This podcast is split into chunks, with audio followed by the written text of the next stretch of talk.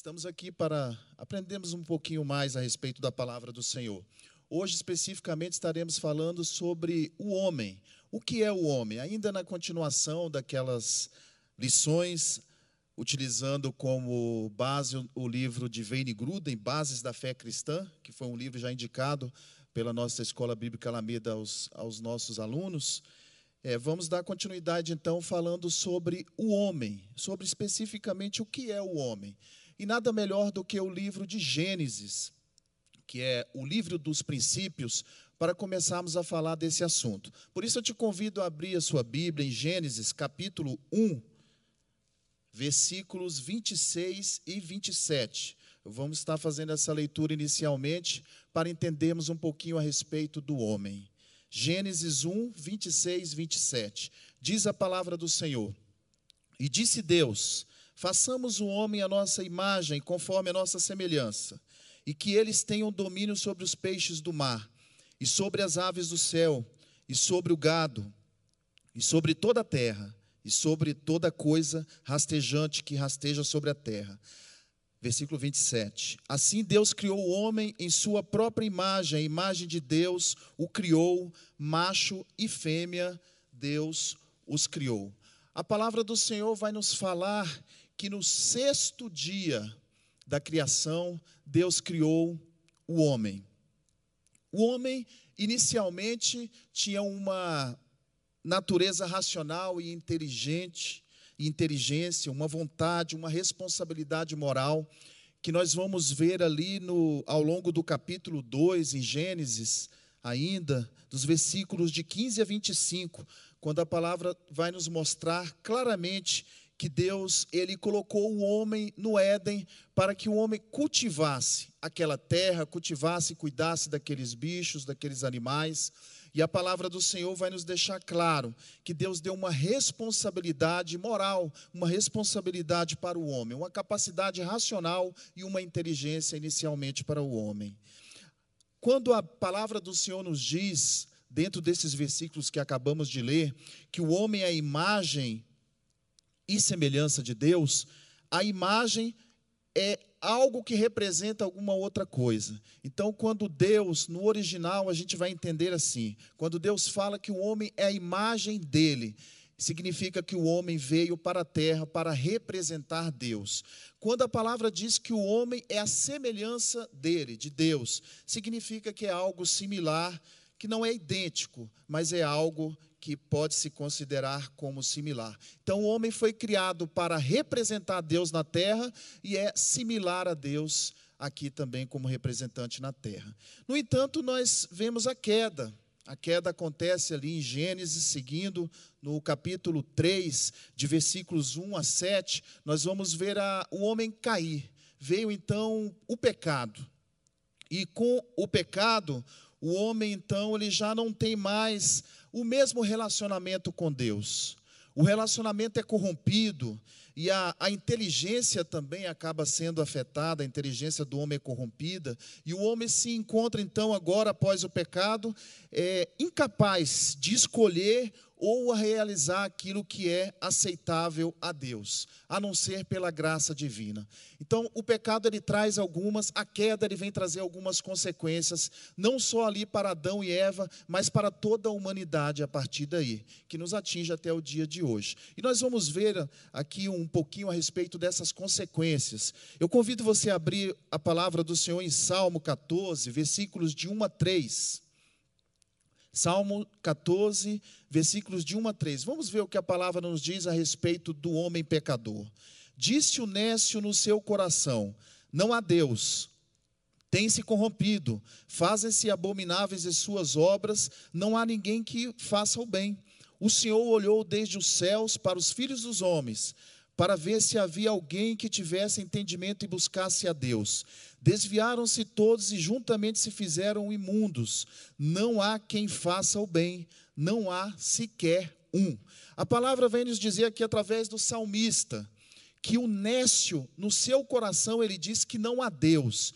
Buscando essa palavra nécio, a gente entende o que é o homem pecador. Buscando entendimento dessa palavra, o significado de nécio, a gente vai entender claramente o que é o pecador. O pecador, o nécio, é aquele que é incapaz. Ele é incapaz de fazer a, para Deus, de oferecer a Deus a, a uma perfeita adoração a Deus, porque agora ele é um pecador, ele foi corrompido, a relação dele com Deus foi corrompida. Então o Nécio ele afirma isso: não há Deus, porque corrompeu-se o relacionamento dele com o Senhor. E então as consequências do pecado trazem é, esse, esse tipo de de falta de discernimento. O homem já não tem mais o mesmo discernimento, porque o relacionamento foi afetado. O seu relacionamento com o Senhor foi afetado. Vamos lá então para a queda. Dando continuidade à queda. Uma palavra que está lá em Romanos, capítulo 3, versículos de 10 a 12. Romanos 3, de 10 a 12 todos tornaram-se pecadores por natureza, por escolha ou por declaração divina. A Bíblia vai sempre mostrar isso. O homem, como pecador por natureza, ou por um tipo de escolha que ele faz, ou por uma declaração de Deus. Aqui em Romanos 3, de 10 a 12, a palavra do Senhor vai nos dizer: Como está escrito, não há um justo, nem um sequer não há ninguém que busque a Deus. O apóstolo Paulo afirma: não há um que ninguém que busque a Deus. Todos estão extraviados, todos se extraviaram e juntamente se fizeram inúteis. Não há quem faça o bem, não há nenhum só. Aqui então ele vem falar a respeito do, da consequência do pecado. Quem são os pecadores e das consequências que o pecado traz? Ninguém consegue atingir assim então digamos teologicamente, um padrão mínimo aceitável por Deus. Todos, como pecadores, não conseguem atingir um padrão mínimo que seja aceitável por Deus, a não ser por uma exceção, que é o nosso Senhor e Salvador Jesus Cristo. E aí a palavra vai nos mostrar, pelo meio da redenção, que através de Jesus nós podemos ser religados, o nosso relacionamento pode ser reconectado, digamos assim, para com Deus, mas só por meio de Jesus Cristo. Se o homem não tiver a graça divina, se o homem não tiver Jesus na sua vida, então ele está, estaria condenado, ele estará condenado eternamente. Mas por meio de Jesus, que a palavra do Senhor vai nos mostrar que é o segundo Adão, esse relacionamento ele é restabelecido. Mas a, a queda, ele traz algumas consequências também que nós conhecemos muito bem nos dias de hoje. Talvez você que esteja me ouvindo aqui, você deve conhecer algumas pessoas que ainda não aceitaram a Cristo, que ainda não têm Cristo em suas vidas. E o que nós observamos nessas pessoas? Essas pessoas que ainda estão desligadas, digamos assim, de Deus. Geralmente elas têm sentimentos de medo, geralmente elas sentem muita vergonha, muita angústia, culpa, remorso, são todos os tipos de sentimentos e características que acompanham o homem pecador. O homem pecador que não tem a consciência de que ele é perdoado em Jesus Cristo, de que através de Jesus Cristo ele já é agora justificado. Mas se o homem não entender isso, ele vai carregar essa angústia e essa culpa eternamente. Romanos 3, 10 a 12, então, é o que a palavra nos ensina. Mas vamos ver aqui também em Isaías, capítulo 43. Abra sua Bíblia, Isaías 43. Vamos ver o que a palavra do Senhor nos fala a respeito de nós termos sido criados para glorificar a Deus. Porque se nós pararmos para entender um pouco, por que, que nós fomos criados? Por que, que Deus criou o homem? Criados para glorificar a Deus. Isaías vai nos explicar isso no capítulo 43, o versículo 1 até o 7. Vai dizer assim: Porém, agora, assim diz o Senhor, que te criou, ó Jacó, e aquele que te formou, ó Israel: Não temas, porque eu te remi, te redimi. Eu te chamei pelo teu nome, tu és meu. Quando tu passares através das águas, eu estarei contigo, e através dos rios eles não te submergirão. Quando caminhares através do fogo, tu não serás queimado, nem a chama queimará sobre ti, porque eu sou o Senhor teu Deus o Santo de Israel, teu Salvador. Eu dei o Egito por teu resgate, a Etiópia e Seba por ti. Visto que tu foste precioso aos meus olhos, tu tens sido honrado e eu tenho te amado. Portanto, darei homens por ti e povo pela tua vida. Não temas, porque eu estou contigo. Eu trarei a tua semente do leste e a juntar-te-ei do oeste. E eu direi ao norte: entregue e ao sul não retenhas. Tragam meus filhos de um lugar remoto e minhas filhas dos confins da terra. Versículo 7. Precisamente todo o que é chamado pelo meu nome, porque eu o tenho criado para minha glória, eu tenho formado sim, eu o tenho feito. Quando a palavra do Senhor vai nos dizer que nós somos chamados pelo nome do Senhor, ela está nos dizendo assim: nós conhecemos, nós temos a memória, na memória, o que Deus fez por nós. Nós sabemos quem é Deus. Aqui o, o Isaías, o profeta Isaías, está falando uma palavra direcionada aos judeus. E falando aos judeus assim: vocês lembram do que Deus fez por vocês? Vocês lembram do que o Senhor fez por vocês desde o início? O Deus que criou os céus e a terra e que criou também a raça humana, o que ele tem feito por nós. Então, quando ele fala assim, somos chamados pelo, pelo, são chamados pelo meu nome, significa, vocês sabem quem eu sou na vida de vocês. Vocês sabem, vocês têm memória das obras que eu já fiz na vida de vocês. Então vocês foram criados para a minha glória. Eu os formei, também fiz vocês para que vocês me glorificassem. Essa é uma palavra bastante interessante, que nós vamos ver também lá em Colossenses, quando o apóstolo Paulo fala, direcionada à igreja. Porque nós que hoje somos igreja do Senhor, somos também um povo separado e escolhido pelo Senhor para glorificar o nome dele a todo momento. Porque ele nos criou, porque ele nos escolheu, porque ele tem nos sustentado, porque Ele é o Deus que, assim como Ele livra Jacó, Ele diz aqui na palavra, que ainda que Ele passe pelas águas, ainda que Ele passe pelo fogo, as águas não submergiriam Ele, não o fogo não queimaria ele. Essa palavra também é para a nossa igreja, para a igreja do nosso Senhor nos dias de hoje. Sabia, Silas? Porque quando Deus fala, eu estou contigo, Ele está te guardando. Ainda que você passe pelas águas, a água não te submergirá. Ainda que você passe pelo fogo, o fogo não te queimará, porque Ele te escolheu. Então glorifique a Deus, porque Ele tem te guardado. Você que está me ouvindo na sua casa, glorifique a Deus, porque Deus tem cuidado de você, porque Deus tem te sustentado. Em meio a um momento momento difícil que nós estamos vivendo, como este momento de pandemia, um momento na história de muita dificuldade. Às vezes, sabe, Cláudia, eu tenho a impressão de que o Senhor já, já voltou e que eu fiquei aqui, porque nós temos perdido tantos amigos, tantos servos de Deus têm partido, tantos homens de Deus, tantos pastores têm voltado para a casa do pai. E eu fico imaginando assim, mas meu Deus, está parecendo aquele filme é, Deixados para Trás, né?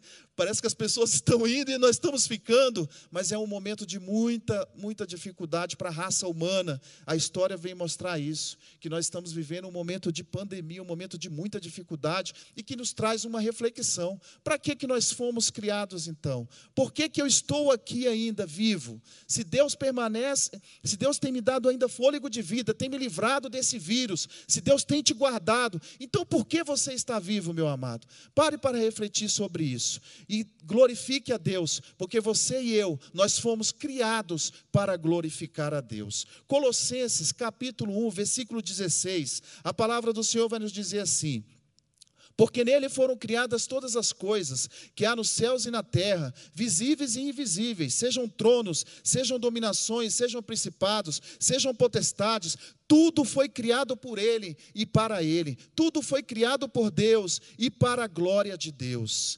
Aí nós vamos para o próximo tópico, que fala a respeito da imagem de Deus que se distorceu em nós mas que ela não se perdeu. A imagem de Deus é distorcida após o pecado, mas essa imagem ela não foi perdida. Vamos ver a palavra do Senhor lá, voltar a Gênesis, o capítulo 9.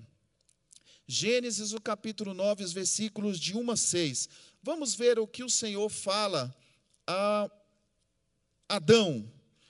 Adão não, desculpa, Noé. O que Deus fala a Noé? Gênesis 9, de 1 a 6. E Deus abençoou Noé e seus filhos, e lhes disse: Sede frutíferos e multiplicai-vos, enchei a terra.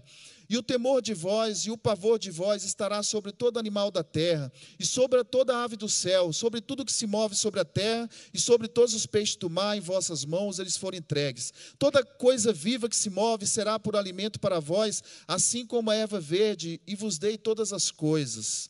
Mas a carne com a sua vida, que é o sangue dela, não comereis, e certamente vosso sangue das vossas vidas eu requererei, da mão de todo animal requererei, e da mão do homem, da mão de todo irmão do homem requererei a vida do homem. Quem assim derramar o sangue do homem, pelo, pelo homem, seu sangue será derramado, pois a imagem de Deus ele fez o homem. Olha a palavra aqui no versículo 6, o que Deus fala para Noé. Quem assim derramar o sangue do homem, pelo homem seu sangue será derramado, pois a imagem de Deus ele o fez. Ou seja, mesmo após o pecado ter entrado na humanidade, mesmo após o Senhor ter derramado o dilúvio, Deus faz uma aliança com Noé. E Deus fala isso para ele: o homem continua sendo a minha imagem.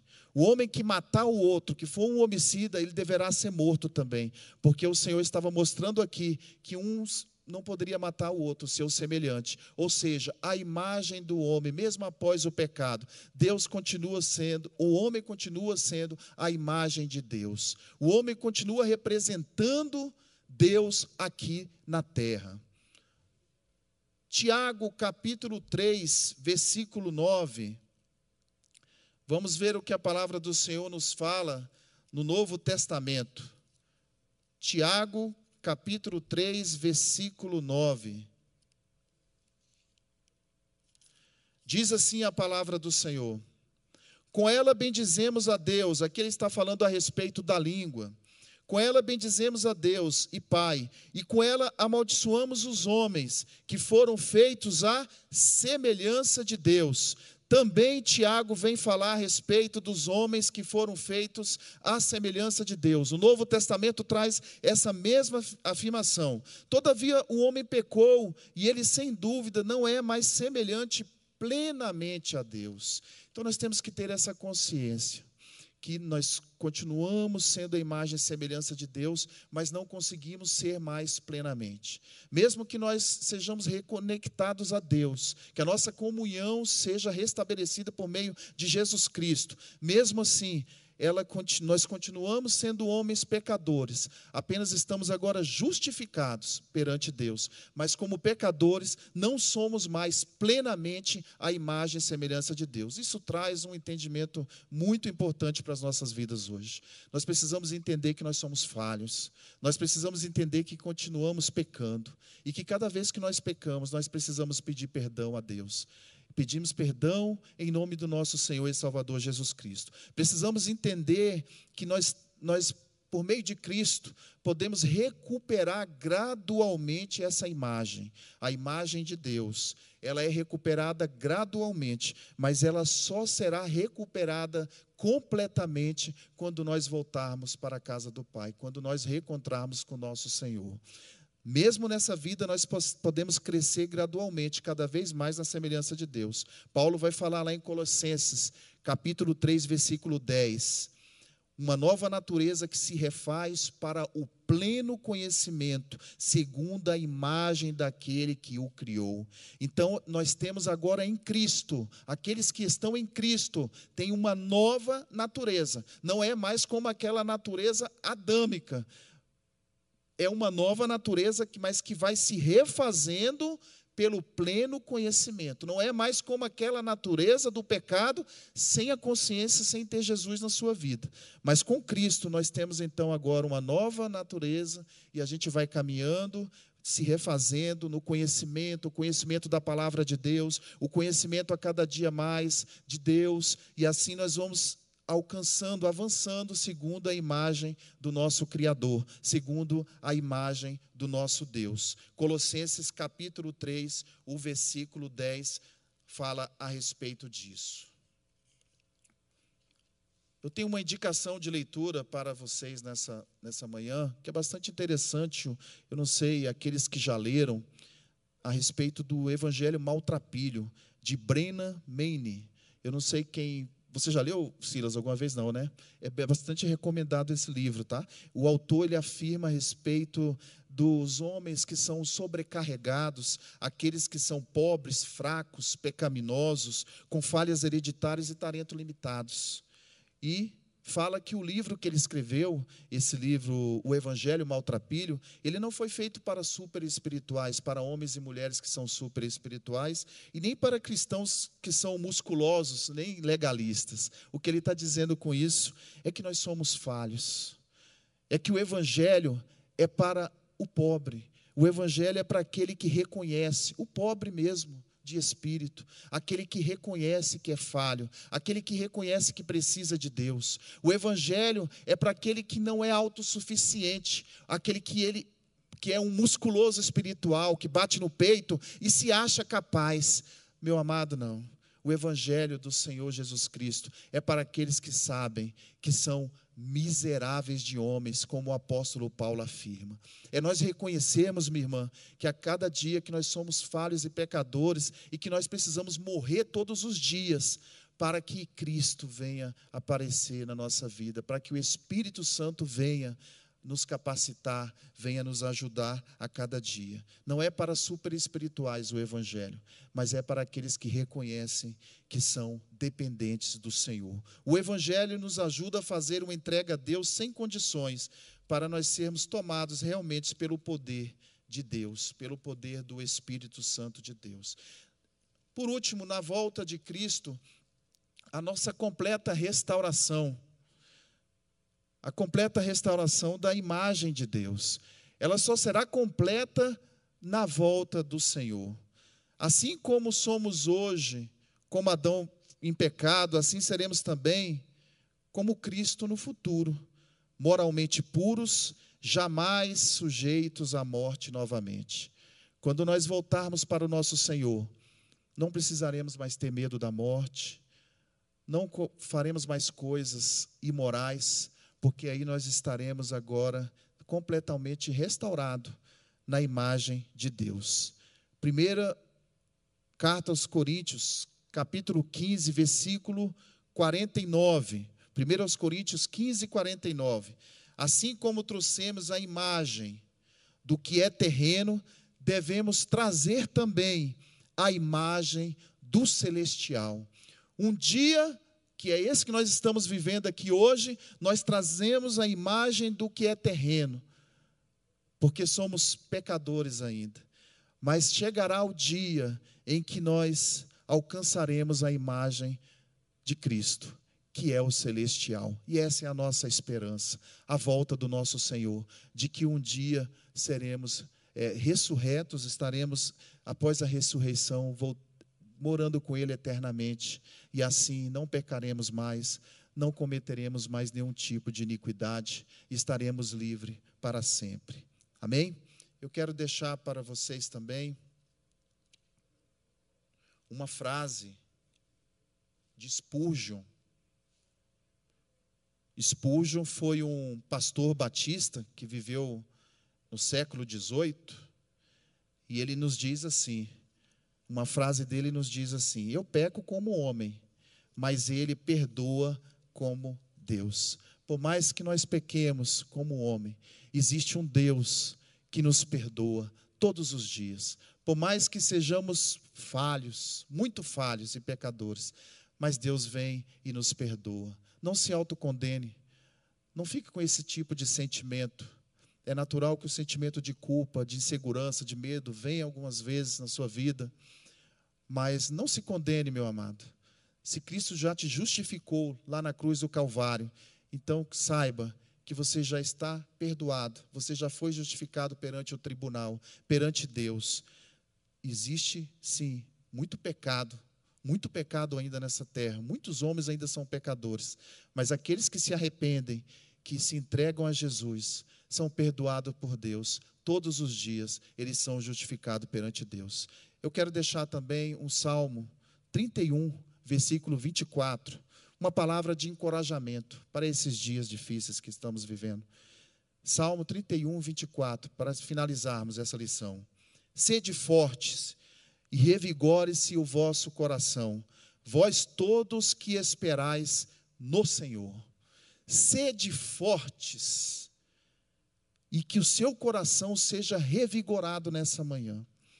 Está passando por dificuldades, está passando por lutas, está se sentindo fraco nessa manhã, meu amado. Então, sede fortes, sede fortes no Senhor. O Senhor está revigorando o seu coração. Você que espera na volta do Senhor, você que está se sentindo desamparado, triste, você que tem passado pela enfermidade nessa manhã, você que tem passado por lutas espirituais, batalhas de todo tipo que possa ser, eu quero te dizer: o Senhor te revigora nessa manhã, no nome de Jesus, e Ele está te fortalecendo para que você possa continuar a sua caminhada. Amém? Quero convidar os que estão aqui presentes, vamos ficar de pés, vamos fazer uma oração. E você também que está em casa, feche os seus olhos. Vamos fazer uma oração nessa hora. Qual a sua necessidade? Como você tem se sentido hoje? O que está acontecendo com o seu coração?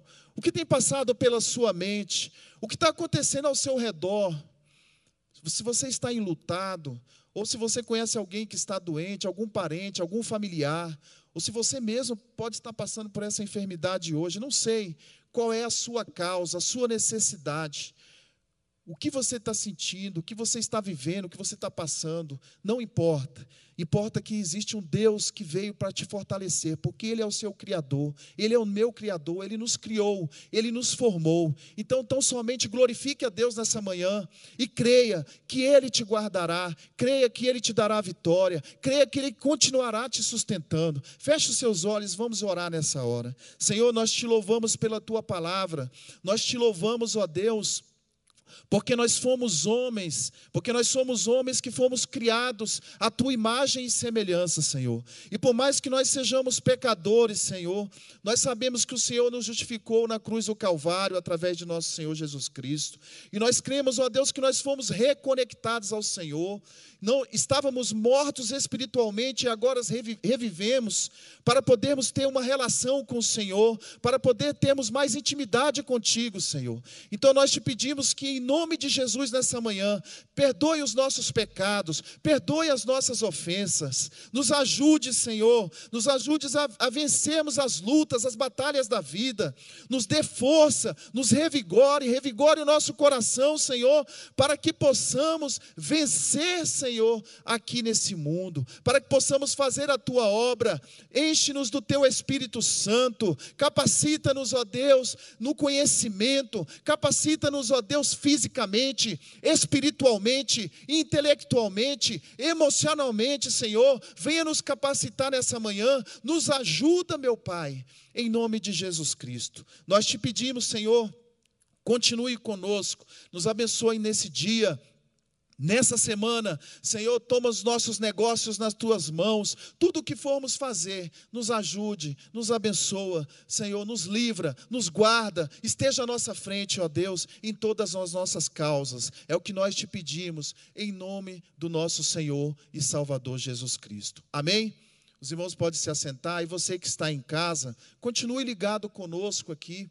Daqui a pouco, às 10 horas, estaremos dando início ao culto de louvor e adoração, consagração às nossas vidas, oferecendo o nosso louvor e adoração a Deus, neste mesmo canal a partir das 10 horas. E também não se esqueça no próximo domingo, permitindo Deus, às 9 horas da manhã, mais uma escola bíblica Alameda. Deus abençoe a todos.